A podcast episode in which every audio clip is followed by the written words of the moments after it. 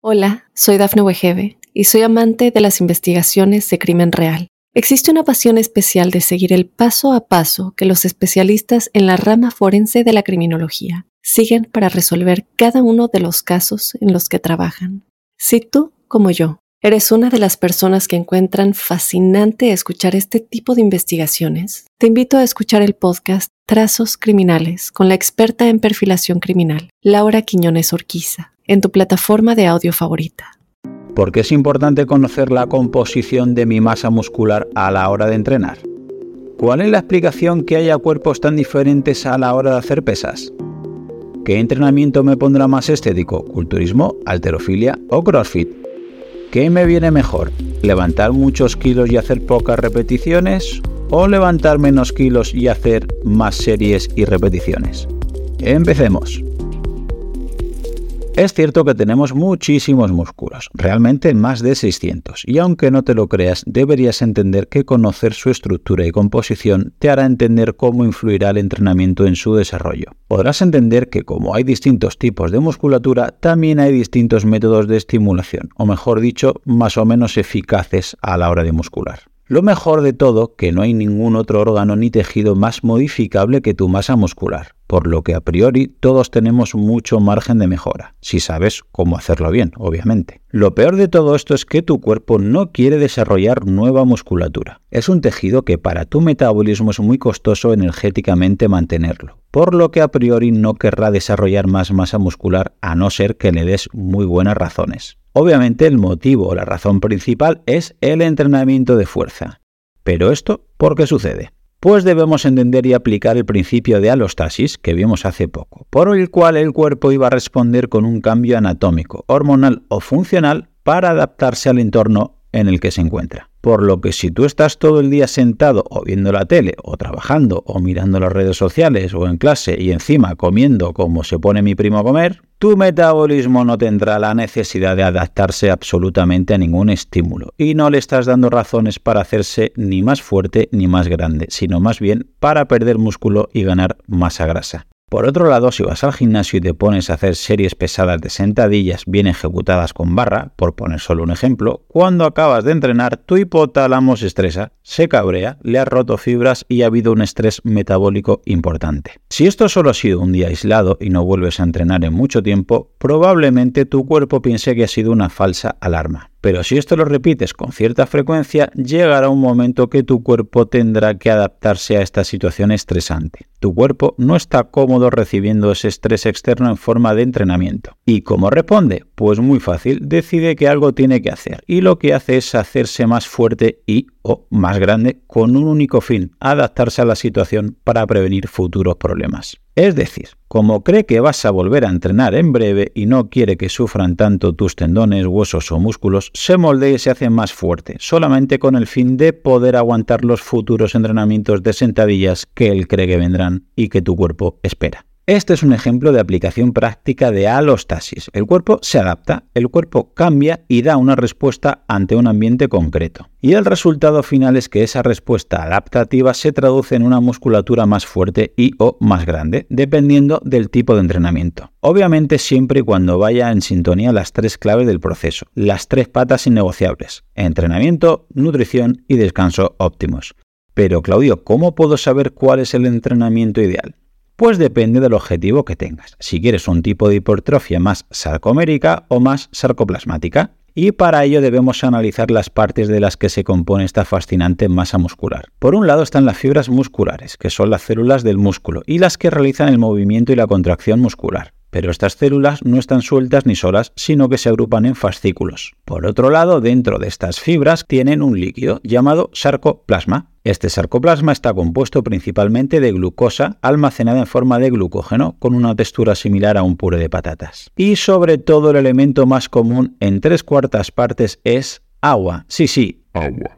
Ahora entenderás por qué las personas que hacen de repente una dieta sin nada de hidratos los primeros días pierden muchísimo peso pensando que están adelgazando. Y lo que no se dan cuenta es que también están orinando muchísimo y que esa orina no es grasa que se ha vuelto hidrosoluble, ya que la grasa precisamente es hidrófoba. Lo que pasa que están gastando o eliminando ese almacén de glucosa y con él están gastando o eliminando el agua que había ahí almacenada. Esta es la razón por la cual cuando estás en dieta low carb, paleo, keto o en ayuno, orinas mucho más que cuando comes alto en hidratos de carbono. Vale, Claudio, gracias por esta lección de anatomía que nadie te ha pedido. Yo quiero saber los tipos de hipertrofia. Pues para que tu músculo crezca necesita, como hemos dicho, un estresor, un estímulo externo. Es decir, que haya contracciones musculares y es lo que se conoce como tensión mecánica. Esta tensión mecánica dependerá de la intensidad, entendida como kilos usados, velocidad de contracción o dificultad del ejercicio, y de la duración de esa tensión. Estos factores lo que hacen es estresar al músculo y crear un daño muscular, es decir, crea una destrucción de estas fibras musculares catabolizando la masa muscular. Y esto puede parecer contradictorio, porque tú querías crecer a nivel muscular, pero el entrenamiento te rompe fibras y te cataboliza. Pero esto crea una supercompensación. Este catabolismo genera una respuesta inflamatoria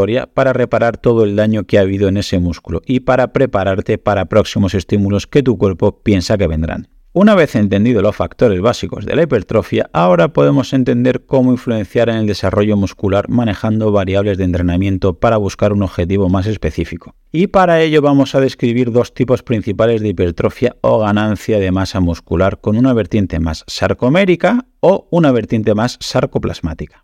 Primero, hipertrofia sarcomérica. Es el tipo de hipertrofia que se obtiene levantar pesos pesados, los cuales generan una mayor tensión. Esta tensión tan elevada hace que tu cuerpo, por esta alostasis, genere células o fibras musculares más grandes, por lo que tendrás más capacidad de contracción muscular, más producción de fuerza bruta. Segundo, hipertrofia sarcoplasmática. En este segundo tipo de hipertrofia aumenta la capacidad de almacenamiento, es decir, no hay tanto crecimiento de las fibras o células musculares en sí mismas, sino de ese líquido llamado sarcoplasma, por eso sarcoplasmática. Para expandir los músculos así se suelen usar pesos no tan máximos como en la otra hipertrofia, sino que son pesos relativamente más bajos. Aquí manda más el tiempo bajo tensión y el estrés mecánico. Por eso tiene sentido hacer más número de ejercicios, más series y sobre todo más repeticiones para buscar que tu cuerpo se fatigue y responda así. Con el primer tipo de hipertrofia, la sarcomérica, la fuerza suele ser el limitante y determinante. Si quieres aumentar de nivel, debes enfatizar los kilos totales a levantar. No debes hacer muchas repeticiones ni demasiados ejercicios, pero sin enfocarte en sumar kilos a la barra. Pero con la hipertrofia sarcoplasmática del sarcoplasma es el agotamiento de las reservas lo que va a hacer que tu cuerpo al notar que hay un vaciado de glucógeno muscular y de agua decida por esa alostasis que debe rellenar y supercompensar tanto la musculatura como sus depósitos, dando como resultado una musculatura más abultada. Por lo que tiene más sentido que no cojas tantos kilos y si hagas más repeticiones. Y ahora ya, pues decides tú qué es lo que quieres buscar para poder enfocar un tipo de entrenamiento u otro. Si quieres un cuerpo estético pero a la vez funcional, personalmente sin duda te recomendaría que optaras por una hipertrofia más sarcomérica, la cual te permitirá seguir practicando tu deporte favorito sin perjudicar mucho tu rendimiento deportivo. Incluso bien planificado te podrá ayudar a mejorar tu aptitud deportiva. Pero si lo que te gusta es un pecho grande, unas patas imponentes o unos brazos que no quepan en tu camiseta, sin duda deberías optar por la hipertrofia sarcoplasmática. Es la usada por culturistas y por la gente que su único objetivo es la estética. Veremos las características básicas, imprescindibles e innegociables a la hora de realizar un programa de entrenamiento, explicando tipos de ejercicios, cómo progresar, el descanso y cómo organizar las sesiones para poder tener un rendimiento óptimo a la hora de entrenar. Y hasta aquí el episodio de hoy. Probablemente si tienes la capacidad de disfrutar de este contenido, tendrás la suerte de vivir en un lugar y en un contexto que con muy poco podrás hacer mucho, como cambiar y salvar vidas. Por ello te pido que si te ha gustado el contenido o te ha aportado algo de valor, el mejor regalo que me puedes hacer es que te unas a mi equipo de donación para que ayudemos juntos a que otros puedan vivir y además hacerlo de la manera más saludable y digna posible. Gracias a Pablo Melchor y Ayuda Efectiva, tenemos un equipo de donación destinado a un fondo de salud, donde el dinero que inviertas te aseguran que es la manera más eficaz demostrada para salvar vidas en los países más necesitados, con programas como prevenir la malaria, incentivar la vacunación en los más pequeños y combatir el déficit de vitamina A, como ya vimos en el episodio 120. Si quieres colaborar, te espero en mi equipo en ayudaefectiva.org barra profe Claudio Nieto. Tu contribución, por muy pequeña que sea, podría marcar una gran diferencia, ya que con todas nuestras donaciones juntas generaremos oportunidades para aquellos que más lo necesiten. Muchas gracias.